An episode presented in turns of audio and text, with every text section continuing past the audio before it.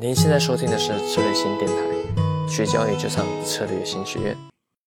那我们再来看一看第二个呃小单元呢，就是说基本单跟组合单选择，这个都比较学理啊。那我很快的带过去，其实重点是放在第三个，因为啊还是那一句话啊。呃，第三个主题强调的是看对。那今天当然因为时间的关系哦，我们举的都是大概大方向、大概率应该怎么样做思考，细部的部分各位呃有待各位自己来加强，或者呃有机会来上我们比较完整的课程的时候再跟大家做分享哦。那我们来看一下第二个小单元，就基本单跟组合单。那当然最重要的基本单就是买进。啊，这个期权你可以买进看涨期权，你也可以买进看跌期权。那这边当然很快速的，这个都学理啊，但是呃派呃有呃新同学嘛，所以我们都呃还是都带到哦，考量到时间价值哦，一定你要对行情的啊这个呃呃这个发展有一定的啊这个呃预期的时候做这件事情啊。呃，才会比较有意义哦，否则哦，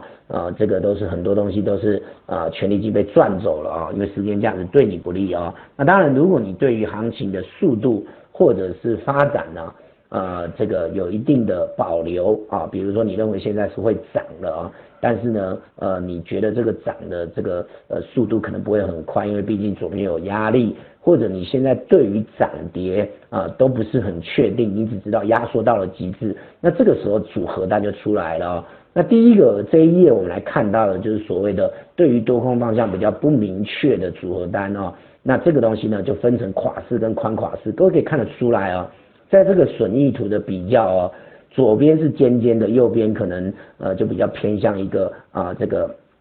呃，下面是打平的，然后才往两边做呃发展哦。主要还是在于呃，都是呃既买进看涨期权，又买进看跌期权。那如果你买进看涨跟看跌的呃这个所谓的呃这个行权价是一样的，那基本上就是垮市了啊。尤其是在平值呃附近啊。哦，举例而言，我们把这个软件叫出来啊，比如说现在平值是二点五或二点五都可以。那你呢就呃都买进啊二点五五好了啊，那你可以发现，当我这样子呃两个都买的时候，两个都买的时候，那基本上呢呃这个就是一个呃下面是尖尖的，对不对哈？这个就是所谓的呃买进垮式，OK？那这个呃优点在哪边？当行情啊呃如果做大幅度的呃这个上涨的时候，因为你的这个损益两平点比较近哦，也就是黄黄的这个两个点比较近。很快的就可以迈入呃这个收入的呃呃已经赚钱的范围，但是它的缺点，因为都在平值，所以你付出的成本比较高。万一你看错的话啊，呃这个这个这个这个损失也会比较大啊。所以呢，基本上它是属于一个大赚大赔啊。如果跟宽垮式比起来，是属于这个输输赢比较大的哦，输赢比较大的哦。那另外一个宽广式就是我都不要买平值，我都是买虚值，比如说我各买虚值两档，比如说我买这个二点四五啊，或者是呃这个二点六五啊，我各买啊，抱歉点错了，呃各买这个虚值两档，好，那各位可以看到这个图就是一个宽垮式的啊，那宽垮式的策略呢，当然就是呃成本比较低啊，你把这两个付出去的权利金加起来，绝对是比这个买进垮式的还要低，可是呢。它的这个呃这个优点当然就是因为你成本低，如果看错，你每一组呃所损失的权利金呢呃是比较少的，但是它的呃优点是呃赔会赔比较少，但它缺点就是你要赚的时候要迈入呃获利的，你这个两个黄色的损益两平点啊。啊，都会比较远啊，所以这个就看每一个人操作，你有把握，当然你就是买进垮市。那如果你呃觉得喷出，不管是往上喷出来，往下喷出，没有把握，可能还会再等几天哦。就时间点、时机点上面，因为方向已经没问题，两边抓了，所以方向没什么问题。现在差只差在时间点上面，你认为明天就要喷出，就喷的速度会很快哦，因为整理有够久了啊，那你就是买进垮市。这种属于这个把握度比较高，成本可以下比较重的哦。但你认为可能呢，已经到了盘整的尾声，但到底会不会这两天呢？呃，就做一个表态呢？不是那么的肯定。那当然你就是做呃这个宽垮式的啊，那这个在时间价值的损耗上面也比较小。那这个当然就是多空方向都被你呃呃这个两边包了哦，剩的只是时间点的问题啊。那介绍一个呃牛市价差，当然很多人专篇在讲这一个哦，那它当然也比较复杂一点哦，基本上它是啊，抱歉，这里应该是看涨期权，我把它改一下，它要两个都是同样的啊，两个都是所谓的呃呃，要么就全部看涨，要么就是全部看呃跌哦，所以呢是一买一卖啊，一买一卖啊，那买进看涨期权，那你卖出也要是看涨期权，那怎么一买一卖不就抵消？没有，它有一个地方不一样，就是行权价不一样啊。那行权价不一样，也就是说，举例来讲，我呢啊，这个买进看涨期权是买比较实质的啊，买进看涨期权，比如说买二点五五，然后呢我卖二点六啊，那这个东西各位可以看到，这个就是刚刚图上面的啊，这个所谓的啊牛市垂直价差，记住在这里呢，你可以用啊这一个呃看涨期权形成一个牛市，你也可以用看跌期权。形成一个牛市啊，各位可以看一下，这个也是，你看哦，啊，这个图是不是长一样？右边的图是不是长一样？换句话说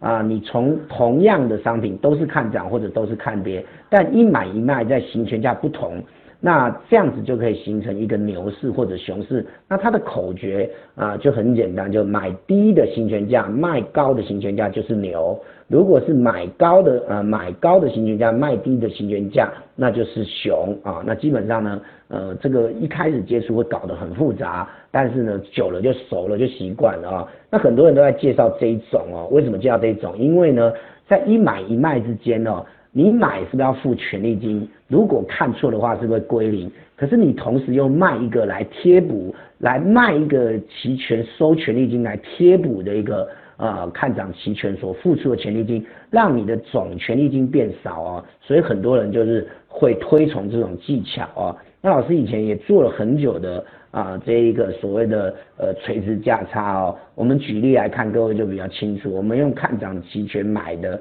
呃牛市，用这个看涨期权来组成牛市会比较容易懂。举例来讲。我买二点五，卖二点六。那各位可以看到哦，其实呢，在整个的这个呃整个的收支权益金收支里面，各位可以看到啊，那你可以发现呢，你就是因为你是买啊这个二点五付出四六九啊，付出四六九，那你卖呃二点六收二九四回来。换句话说，你付的四六九，本来如果没有呃，再去卖的话，你看错就是四百六十九归零，就是四百六十九归零。但是呢，今天呢，你牺牲一点点上涨的权利，让本来呢，各位注意看右边这个图，如果没有它这个呃粉红色的部分，是不是就一直往上涨到天上去，你就赚到天上去？那我今天觉得不太可能会涨这么多。我呢也不想要冒着权利金四百六十九算是比较多的风险，所以呢我卖一个呃这个二点六行权价的来